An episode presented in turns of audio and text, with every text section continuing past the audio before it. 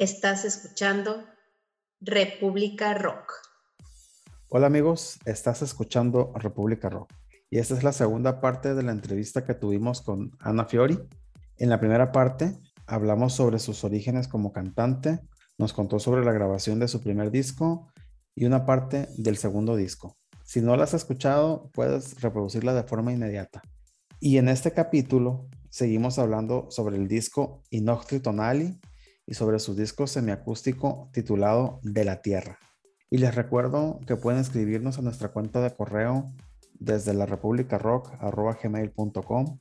Pueden visitar nuestra página de Instagram, República Rock Podcast, y también pueden reproducirnos a través de Spotify, pueden reproducirnos a través de Amcor, pueden reproducirnos a través de Google Podcast y también pueden reproducirnos a través de Apple Podcast. Y sin más que agregar, comenzamos. República Rock. Sí, sí, y de eso habla esa canción. Sí, entiendo esa parte. Y por ejemplo, de El Ritual, ¿qué nos puedes contar? Eso sí es cosmovisión náhuatl, lo que quise. Eh, obviamente todo lo veo también metafóricamente, ¿no? De también viniendo de Fuego Negro, de, de encontrar como una, una evolución interna, pero lo veo desde un lo veo metido en un bosque, ¿no? Con, con una nahuala, que es la portada. Esa canción es la portada del disco, básicamente. esa imagen que tienen de portada del disco es el ritual, ¿no? Una cosa mágica, pero mágica al estilo nahua, ¿no? Los elementos, el fuego, la tierra, eh, los animales, ¿no? Em, precisamente que habla de como de este ritual en el que vas a llamar a los dioses, ¿no? Eh, y habla precisamente de, cambiar hasta la sensación de lo que conocemos como el tiempo actual, eh, de transformarse, de dejar que las cosas, eh, los demonios ahí los pintan, pero pues realmente no, no es que hubieran demonios, no es lo que conocemos nosotros como algo negativo con nuestra visión occidental, digámoslo así, pero que salgan de ti como que te purifiques, es como un ritual de purificación esa canción.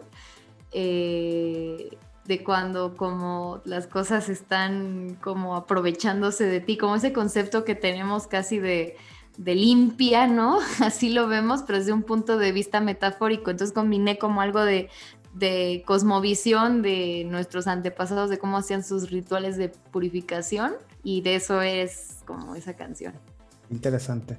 Oh, había otros dos temas, había otros dos temas que no sabía si los iba a incluir o no, pero pues como ya, ya estamos encaminados, pues de una vez. Claro, sí, adelante, adelante, claro que sí. Mira, hay una que, a ver, a ver si es más o menos la, la traducción correcta. Es una que se llama Corazoncito. Así es, Pequeño Corazón. Sí, Pequeño Corazón. Yolotzin. Yolotzin, exactamente esa. Yolotzin precisamente está inspirado en la filosofía de Nezahualcóyotl, que es de los pocos poetas, y nada más porque es Nezahualcóyotl, porque es una figura importante dentro de, digamos, la realeza, si lo queremos ver alguna vez, ¿no? Así, ¿no? De lo que conocemos, ¿no? Por eso se conoce, pero imagínate la cantidad de personas con una cosmovisión increíble, con un pensamiento filosófico, poético que había, ¿no? En la época y de los cuales pues nunca vamos a saber de su existencia, ¿no? Pero a mí lo que me gusta en Esahualcoyotl es que dentro del caos que siempre había que a nosotros casi casi la, la colonia nos ve como caníbales y, y este este, ritualistas, ¿no? Y, sí, y pues sí, o sea, digo, todas las culturas, incluyendo las occidentales y católicas y así, tienen su lado bastante salvaje, ¿no? O sea, no, no es exclusivo de, de la cultura de las culturas mesoamericanas, ¿no? Pero hay un concepto que no se entiende mucho, que no es tan fácil de entender en Occidente y que de hecho sí se entiende bastante bien en Oriente y también en, Mesoamérica, que es el del sacrificio, digámoslo así. Mucha gente hacía todos estos rituales y todas estas cosas por, pues por gusto, porque era la manera en la que se sentían honor, lo hacían por honor. Entonces no es de que, ay, sí, yo a lo mejor me sacaban el corazón, pero la gente ganaba los famosos juegos de pelota, ¿no? Y los ganadores, pues no les iba tan bien que digamos, ¿no? Y era, pero era por, no es que tengo miedo de jugar, era como un honor, ¿no? Porque así podías también, como los vikingos que se van al Valhalla, ¿no? Por, por pelear con honor, ¿no? Entonces, más bien nosotros, y siempre lo hemos tenido, en México tenemos una cultura abierta sobre la muerte. En realidad es la cultura occidental la que ha eh, dado mucho miedo o terror o, o, negatividad hacia la muerte, pero muchas otras culturas eran muy abiertas hacia estos temas, ¿no? Y generaban honor, era algo que se, se vivía con dignidad para morir con dignidad, digámoslo así, ¿no? Entonces, bueno, me desvío un poquito porque yo no, no, habla de la muerte ni nada, pero Yolotzin está pensada justo dentro de todo el caos, ¿no? Que se conoce o se cree que es pura guerra y pura salvajada. Nezahualcóyotl tiene una, una manera de escribir y de compartir conocimiento como muy bella, ¿no? Él hablaba siempre, el famoso de los, las flores y los cantos que precisamente están representadas en esta canción, que es eh, básicamente la canción de Yolotzin, es eh, como de la empatía, del, pequeño corazón para mí es eso, como habla de como del, ser empático, de, preguntarte. Esa, es una canción que tiene muchas preguntas, como de qué onda, ¿no? ¿Qué, quieres hacer de tu vida? O sea, haz algo bien. Si vas a hacer, si vas a vivir la vida, no, no estés lamentándote. Haz, haz algo, haz algo por tu vida, ¿no? Este, sé empático. Y es una, eso es, eso es este totalmente inspirado en el pensamiento, la forma de escribir de Nezahualcóyotl, precisamente esa canción. Porque él decía así, ¿no? Él decía, eh, dejemos flores, dejemos cantos, si vamos a estar en esta vida, dejemos flores, dejemos cantos, hagamos cosas buenas, dejemos algo positivo, hagamos algo inspirador, ¿no? Y yo creo que él era muy como romántico, digamos así, de su manera o su, visión de ver bien bonitas las cosas y a mí me gusta mucho ese tipo de, actitud positiva, ¿no? Entonces fue como una especie de de mezcla para hacer como honor a, a varios de los poemas de Nezahualcóyotl.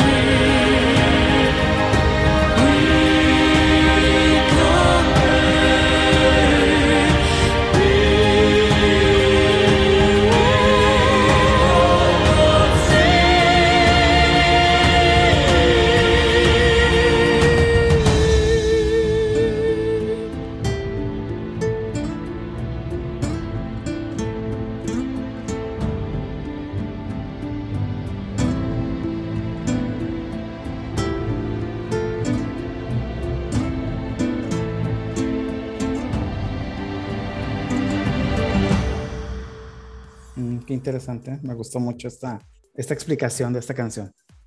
Y así es, la canción así suena, ¿no? Suena, es como una canción muy inspiradora. Y, y, la verdad es que sí como que te baja, o sea, si estás escuchando el, el, disco y traes la adrenalina, todo lo que hay, pues de repente llegas a, a Yolotzin y como que sí, como que te, sí te baja un poco las revoluciones.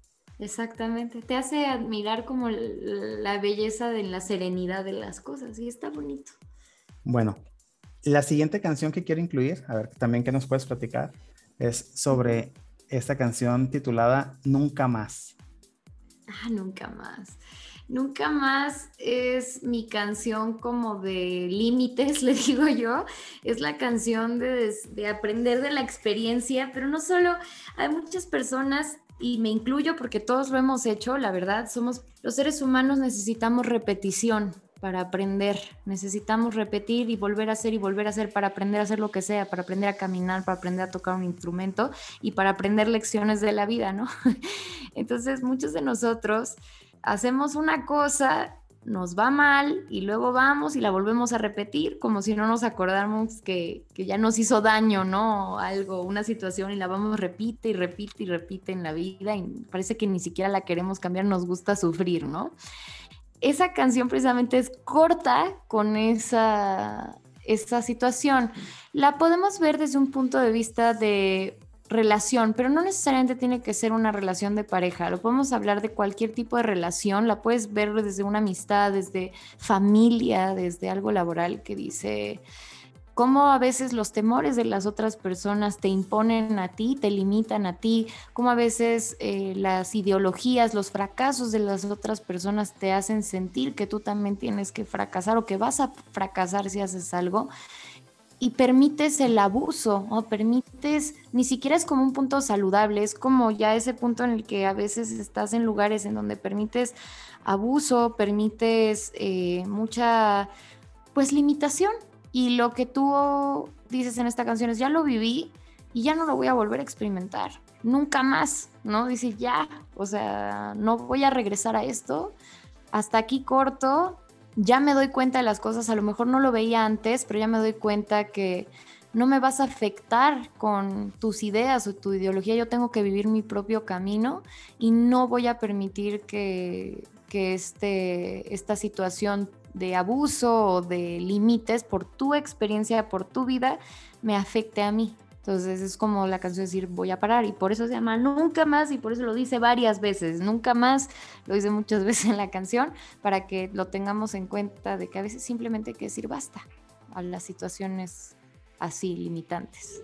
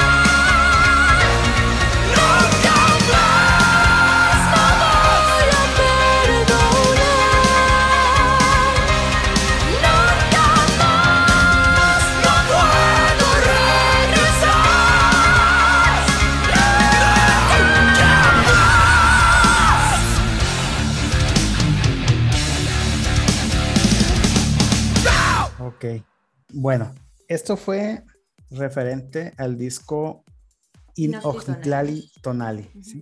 Y ya después tienes una siguiente producción prepandemia que yo supongo que te afectó a todos los músicos, porque a todas las personas con las que he platicado me dicen lo mismo. Es que teníamos grabación en puerta, pero la pandemia. Es que teníamos gira en puerta, pero la pandemia. O sea, a todo mundo les frenó sus proyectos la pandemia. Pero sin embargo, también nacieron otro tipo de proyectos. Entonces, pues Ana Fiori tiene otro, otro, pues otra producción, ¿no? Que se llama De la Tierra. Sí, es un, un, un, sencillo instrumental, me parece, ¿verdad? Es un EP, es un EP, un EP semiacústico. Y lo que quería hacer con este disco es, muchas veces el metal te exige mucho como artista, como músico. Todos sabemos que tocar metal o cantar metal no es fácil, pero muchas veces es como decimos, o lo que hablamos de Yolotzi, ¿no? Es mucho poder, mucho poder, mucho poder y de repente tienes un poco de sensibilidad. Y hacer un proyecto semiacústico te permite experimentar en tu capacidad interpretativa, o sea, te permite ser más melancólico, más este, emocional en tus canciones, ¿no? Sin dejar de ser oscuro, porque al fin de cuentas, eh, De la Tierra es un material oscuro eh, que toca temas sensibles como el estar cansado de la vida, o sea, es, ah, tiene temas sensibles eh, el, el, EP, ¿no? O sea, de también tener eh, momentos de depresión, de soledad, de todo, pero también acaba con esas ganas de renacer. Yo siempre soy, tengo giros positivos porque creo que así es la vida, ¿no? A veces hay que permitirse caer, pero también hay que permitirse levantarse, ¿no? Creo que hay que disfrutar de todos los momentos de la vida, ¿no? Aprender a navegar en todos los, tipos de, tempestades, ¿no? Como la canción Bajo la Tempestad que está por ahí. Eh, por eso quisimos hacer un semiacústico. Creemos que es una manera muy bonita de tocar otro tipo de sentimientos y seguir haciendo música y música que siga sonando dentro de todo de nuestro estilo, aunque no tenga metal como tal, ¿no? Hicimos cuatro canciones nuevas y una canción de Magna Mater que fue Renacer y una canción de y que fue, fue Fuego Negro en versiones acústicas. Y sí, de hecho, de una de esas canciones de Se, Sewali, es, por la, es por la cual te quería preguntar. Sewali significa sombra en náhuatl y la canción habla, habla, de la dualidad, o sea, básicamente de la luz y de la oscuridad. Por eso puse el concepto de, de sombra, ¿no? Para, es como esa combinación de luz y oscuridad, digámoslo así. Entonces, eh, la canción se llama Sombra porque también es lo que nadie quiere ver. La sombra, lo que ocultamos, como esa, la cara, la cara oscura de la luna, ¿no? Que lo que la gente está y vivimos una sociedad en la que te alienta, y por, por, ejemplo con las redes sociales y demás, ¿no? A que todo sea lo positivo que te pasa, lo feliz que eres, lo chido que te va, lo bien que te ves, este, todo es positivo, positivo, positivo, positivo. Y a mí me encanta lo positivo, te digo, pero no por eso significa que tenemos que desatender que no somos solamente positivos, o sea, tenemos también otras emociones y se ven como negativas y no es correcto verlas de esa manera. Seguali habla precisamente de la dualidad, de aceptar. De hecho, la canción es muy metafórica, está escrita de manera muy metafórica, pero al final dice que cuando aceptas que a veces también tienes periodos de oscuridad, que estás triste y eso, hay un rechazo, ¿no? Social, hay, eh, la gente te aleja, la gente no te acepta porque pues no, no eres el, el que está bien todo el tiempo y es en realidad es una evasión que tiene la sociedad de no aceptarse como es y la gente vive aparentando y vive infeliz toda su vida por estar aparentando algo que pues no es en vez de estar neutro.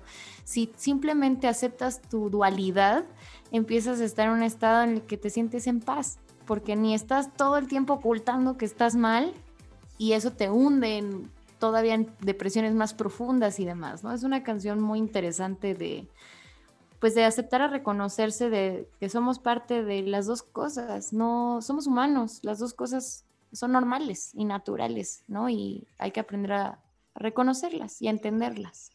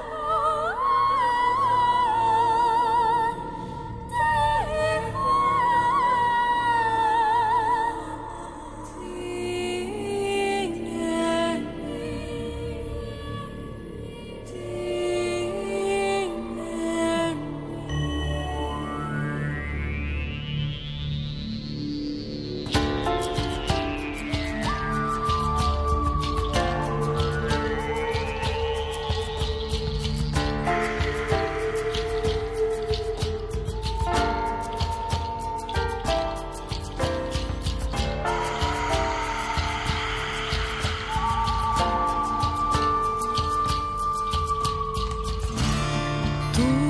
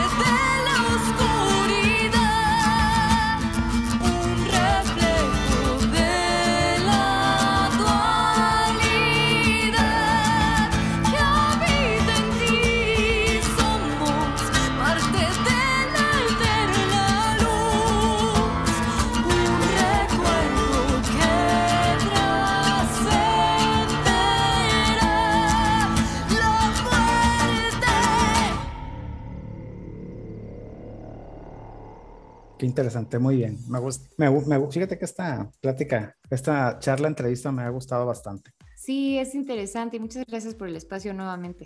Bueno, ya hablamos de, ya hablamos de Magna Mater, ya hablamos de Itlonali y, de Inoxlitonali, Inoxlitonali, ya hablamos de la Tierra y qué es lo que sigue para, para Ana Fiori, qué, qué pues ahora pues que ya más o menos como que quiere este, reanudarse todo el mundo musical. Así es. Este, grabaciones, giras, etcétera. ¿Qué, qué, qué sigue para, para, Ana Fiori? Pues como bien mencionas, también a nosotros nos pegó la pandemia en gira desde la Tierra. Alcanzamos a tocar solamente en una de diez fechas que teníamos, que fue eh, en el último festival de metal que se hizo en México y afortunadamente vamos a volver a reiniciar con el primer festival que se va a hacer de metal en México después de la pandemia, así que me siento muy feliz. Yo cuando empezó la pandemia dije, ya, estábamos justo tocando en festivales, dije, ya, se acabaron los festivales. Entonces me siento muy feliz de que pues tampoco pasó tanto tiempo para que hayamos cerrado el último festival de metal y estemos abriendo, ¿no? El primer festival de metal en México después de la pandemia, ¿no? Entonces eh, estamos motivados. Em, decidí tomar el tiempo, muchas personas se pusieron a hacer en vivos y cosas así digitales, pero creo que le dediqué tiempo a mejorar el concepto del disco que ya no, ya no hicimos gira, íbamos a hacer gira y después disco, entonces pues simplemente aproveché el tiempo para hacer el disco. Todos modos lo íbamos a hacer después. Pues Así que ha servido mucho, aunque hemos estado impacientes por lanzarlo, pero tampoco lo podemos lanzar si no vamos a girar todavía. Es muy un momento un poco complicado para tomar decisiones en la música, pero ya se está abriendo, por lo cual ya estamos un poquito más avanzados en lo del tema del disco y espero ya para el próximo año, el primer semestre, ya quede ese disco, ojalá pueda quedar lanzado. Y pues obviamente vamos a seguir incluyendo Cosmovisión, eh, Nahua, eh, vamos a seguir, de hecho hace muy poquito fuimos a grabar un montón de instrumentación prehispánica con mi querido amigo que él es investigador de, él es así una persona eh, súper ilustrada en todo este tema de, la música y él hace instrumentos prehispánicos. Y fuimos a grabar eh, a su taller y a su estudio muchísimos instrumentos prehispánicos de muchas eh, diferentes culturas para meter en el nuevo material. Está, cada vez más aprendimos más del pasado y ahora lo hicimos todavía más grande para este. Entonces sí, va a haber, van a esperar un material que sí está muy, muy interesante, además que va a ser nuestro primer disco. Siempre tengo un concepto detrás de cada disco, pero este es nuestro primer disco conceptual y quizás sea el último disco que saquemos porque la industria de la música ha cambiado mucho. Ahora se usa más estar sacando singles y así, ¿no? Entonces no sabemos qué va a deparar de la, del formato disco, ¿no? Pero pues puede ser que sea nuestro primer y último disco eh, conceptual y estamos trabajando muchísimo en, ello. Ya iré lanzando detalles pronto. También vamos a hacer una reedición de Magna Mater, que Magna Mater no existe, se agotaron todas las copias en 2015 y nunca volvimos a sacar reedición. Vamos a sacar una reedición con sorpresas este, nueva mercancía. Estamos muy emocionados por la reactivación de, la escena musical ¿no? en el mundo en general, después de la pandemia. Mira, ahora, ahora que mencionas eso de, los nuevos formatos de la industria musical, a mí en lo personal no me gusta. A mí no, me, no, me, gusta esto de los, de los sencillos. A mí tampoco. Este, hay algo que yo he venido predicando en, en todos mis capítulos, yo creo, que es que yo soy muy romántico de los discos. O sea, yo en el 2021 te puedo decir que todavía compro discos. O sea, yo voy a una tocada y todavía me acerco a comprar los discos. O y no tengo ni dónde reproducirlos. O sea, nada más, yo creo que el único reproductor es, es en el carro y en, y en mi computadora. Y nada más. Pero, ¿qué pasa? Pienso yo que, eh, y esa idea la he compartido muchas veces, ¿no? Pero lo voy a repetir otra vez. Pienso yo que cuando las bandas se dedican a hacer discos, o sea, a construir todo el concepto de un disco, ¿sí? O sea, ya sea conceptual o no, ¿no? Este, como que había una rivalidad entre las bandas, una rivalidad sana, de qué banda sacaba pues el mejor disco, ¿por qué? Porque un chavito de 15 años a lo mejor no tiene para comprar dos discos, ¿no? Tiene dinero para comprar uno, o sea, se va a aventar un mes sin comer en la escuela para comprar un disco y tiene que elegir pues lo que a él le parezca la mejor propuesta, ¿no? Entonces las bandas como decían, ¿sabes qué? Pues nos tenemos que poner las pilas al 100% porque, pues porque esta banda y esta onda están sacando cosas muy chidas y si, y si nosotros no nos ponemos a ese nivel, pues nos, van, nos, vamos a quedar atrás.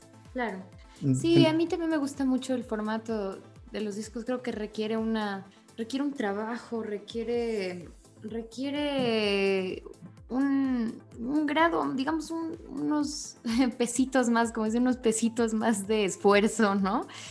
Eh, pero la realidad es esa. Yo me encantaría poder controlar la situación, pero hay que evolucionar lamentablemente con ella. Y la realidad es que la gente a veces ya no escucha un disco completo. Pues muy triste. Sí, y la verdad es que, por ejemplo, las plataformas, o sea, pagas tu mensualidad y tienes acceso infinito, o sea, a mil propuestas. Eso. Pero creo que es, muy fácil perderte también, pues. Es así. Es muy fácil perderte. Es lo que te digo. Tienes tanto Claro, tienes tanto que ya no tienes nada. O sea, hay Pues sí. tanto que ya no escuchas nada. Sí, de hecho, sí, eso es- ese es un problema. Entonces, yo en lo personal, Sí. pues siempre estoy buscando bandas nuevas. ¿Por qué? Porque, porque la banda o los músicos que van a revolucionar el rock, pues ahorita están tocando en, en- en la cochera de sus papás, pues. ¿sí? Claro, Entonces, claro. pues eso yo estoy, yo siempre estoy buscando nuevas bandas. Y hay veces, y hay veces que descubro bandas que ya ni existen. Descubro bandas que tocaron en los 80s o en los 90s y tú dices, Claro. oye, estaban buenísimos estos, o sea, ¿cómo, cómo, es que, ¿cómo es que nunca los había escuchado? Claro. Sí, no deja, imagínate, eso era en una época que era más limitado conocer bandas nuevas porque pues casi no, no había recursos para grabar o era muy difícil entrar a un estudio de grabación. Ahora imagínate la cantidad de bandas nuevas que sacan materiales que hay, o sea, es imposible terminar de poner atención. Es muy difícil y ya es muy difícil llamar la atención, para- sobre todo para las bandas nuevas, sea como sea, los que ya tenemos más años, es bueno, al menos ya te escuchaban desde antes pero posicionarte como banda nueva también es un reto más para las generaciones más nuevas. Es un reto posicionarte porque hay demasiado, demasiado contenido. No está mal, o sea, todo el mundo puede crear lo que, lo que sea, pero se ha perdido el hilo de atención, ¿no? Y, y el amor por el arte, por los artistas de diseño, ¿no? Que hacen sus, sus artworks, ¿no? Para los, los booklets de los discos, ¿no? Todo eso se está perdiendo también un, un lado artístico muy importante, que es el de los fotógrafos, los diseñadores, los ilustradores, ¿no? También se limitan más a un, se limitan a una portada cuando antes tenían 16 páginas para a lo mejor desarrollar algo increíble, ¿no? Que podías hacer, ¿no? Y fíjate que eh, lo que mencionabas, ¿no? La parte de, de las presentaciones en vivo, ahora que, que mencionas que ya la van a retomar. Yo, por ejemplo, lo tengo tan claro, o sea, tan claro. Yo la primera tocada de heavy metal a la que fui, me acuerdo, tocó Cenotaph. Imagínate. ¡Ay, qué padre! Yo te estoy hablando que yo tenía como 13 años, estaba en la secundaria, o sea, este, padre, unos una amigos, icónica. y unos amigos me dicen, oye, que vamos, o sea, nosotros estábamos en la secundaria y nos brincamos a una preparatoria, o sea, los chavos de secundaria se, met- se colaron a la preparatoria y en la cancha de básquetbol, to- o sea, tocaron varias bandas, ¿no? Que, que pues algunas trascendieron y otras no tanto, pero la que cerró el evento fue Cenotaph. No, hombre, yo me acuerdo que llegué a mi casa como a las 10 de la noche y no, hombre, me pusieron la regañada de mi vida, pero pues yo llegué así con la adrenalina, Claro, o sea, no, hombre, o sea, se me resbaló todo lo que me dijo mi mamá en ese momento, ¿no? claro. Y, o sea, fue tu primera tocada y con Cenotaph, imagínate el impacto que tuvo en mi vida eso. Sí, pues sí. Y también eso me, me preocupaba ahora que se digitalizaban todos los eventos, que ya querían hacer todos los conciertos en No, línea. no, no, no, no. Y digo, no, espérense, porque. Yo sé que es difícil, ahorita estamos en una pandemia y todo, no se puede y todo el mundo le agarra como pueda. Y digo, sí, pero no, no se ven a acostumbrar, porque ya nos digitalizaron toda la música y yo entiendo, pero luego ya también, ya ni eventos, ¿no? Que es- creo que es el miedo más grande de todos los que somos músicos, ¿no? No poder volver a tocar en vivo, pero ya se está relajando un poquito ese asunto. Sí. Y mira Sí. que yo tengo muchos DVDs todavía de, de, de algunos acústicos, ¿no? Ya ves que pues hay muchos claro. eventos que compras el disco y pues venía el DVD. Y sí, de repente Claro. los, los reproduzco todavía, pero jamás, jamás, o sea, yo siempre voy a, mil veces voy a preferir ir a una tocada, aunque sea en una cancha de básquetbol, aunque sea algo pequeñito, ¿sí? Aunque sea en un bar, en el bar de la esquina, pero estar Claro. ahí que, que ver algo digital, ¿eh? Aunque sea una superproducción. Claro. Igual está chido también, ¿no? Pero No, es yo es prefiero, súper yo válido. prefiero, yo- yo prefiero estar digo. ahí. Yo también lo digo, es que yo misma veo, por ejemplo, yo veo, mm, por ejemplo, nuestros propios eventos, ¿no? Los busco en YouTube y digo, ah, bueno, sí, eso está padre, o sonó bien, o pero lo que se genera, la energía que compartes, las frecuencias que vibran en tu cuerpo, ¿no? O sea, la música es vibraciones, son ondas no es lo mismo, aunque tengas un equipazo de audio en tu casa, no es lo mismo un guitarrazo grabado que un guitarrazo dado ahí en tu cara, ¿no? Lo que se siente en vivo se transmite de una manera muy especial. Nunca dejen de ver a las bandas en vivo. Ojalá que eso nunca acabe porque realmente cambia mucho. Es, es convivencia. Yo también Es espero otra eso. ¿eh? cosa. Yo también espero eso. Bueno, dos cosas. Eh, quiero ver qué me puedes platicar de una canción que es con la que pienso cerrar. Y si quieres después te ya este pues nos despedimos, ¿no? Perfecto, claro que ya sí. Ya llevamos una hora pasadito y la verdad es que ni lo sentía. Sí, se van rápido. A mí me encantan las entrevistas y hablar y hablar. Ah, pues, si gustas, el día que. Gracias a todas las personas que, que, estén escuchando hasta acá. Les mando un saludo a los que estén escuchando hasta acá.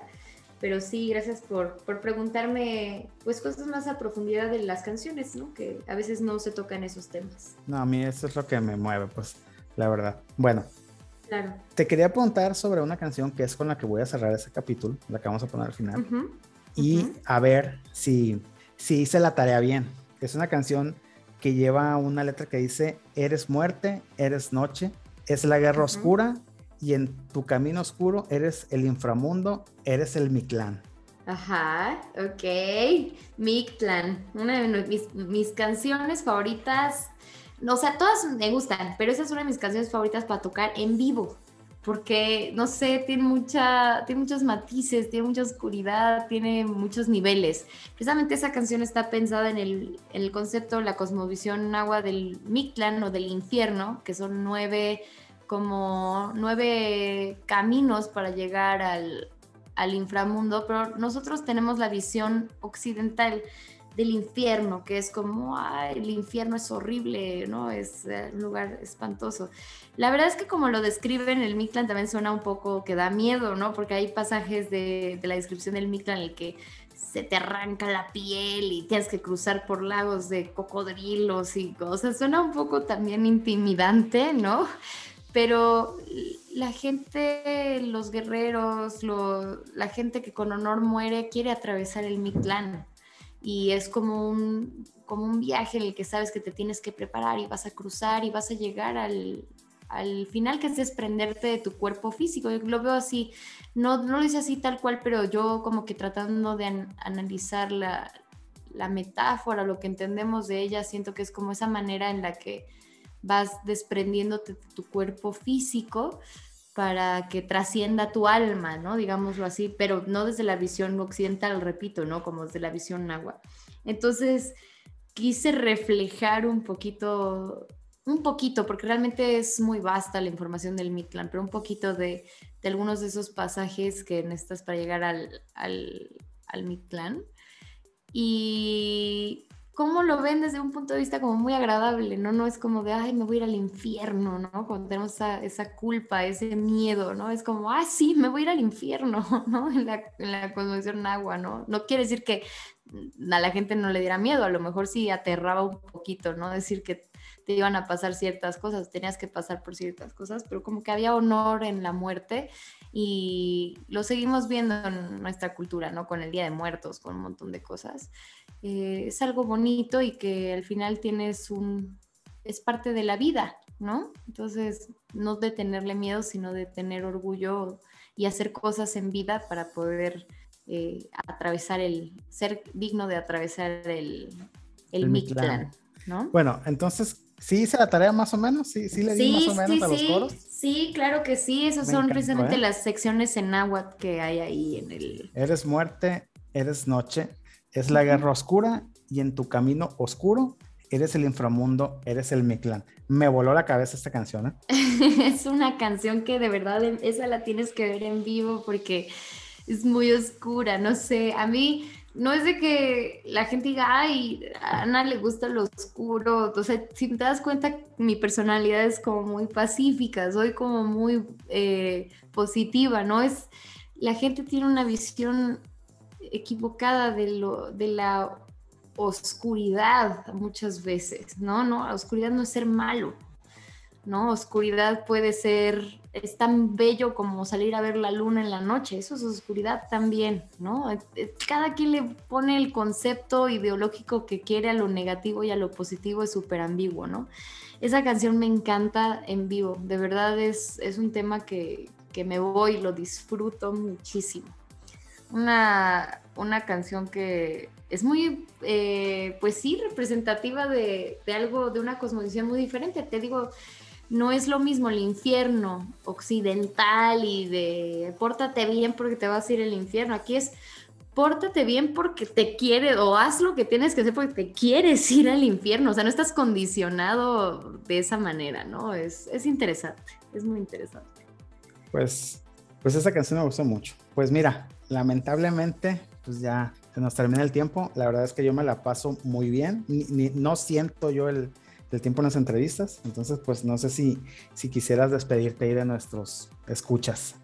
Primero, pues otra vez agradecerte por esta entrevista, estuvo muy entretenida, me encanta hablar un poco más a fondo porque sé que a veces no tenemos esa oportunidad de conocer a fondo qué es lo que piensan las personas cuando componen o escriben las canciones, así que gracias por ese espacio y a todas las personas que se quedaron con nosotros escuchando todo esto y que estén interesadas en conocer un poquito más de lo que hago. Si no me siguen, eh, pueden ir a mis redes sociales. En donde sea que yo esté, estoy como Ana Fiori MX. Ana va con doble N, F, I, O, R, I, M, X. Y pues con mucho gusto, eh, a mí me gusta mucho, de hecho, estar en contacto, conocer nuevas propuestas, conocer opiniones, gente. Siempre estoy ahí en contacto en mis redes sociales. Y pues desearles este, un buen camino a todos porque sé que han sido tiempos difíciles para todos, no solamente para, para nosotros los músicos, sino para muchísimas áreas y que bueno, espero que les guste mi música. Bueno amigos, pues esas, estas fueron las palabras de Ana Fiori.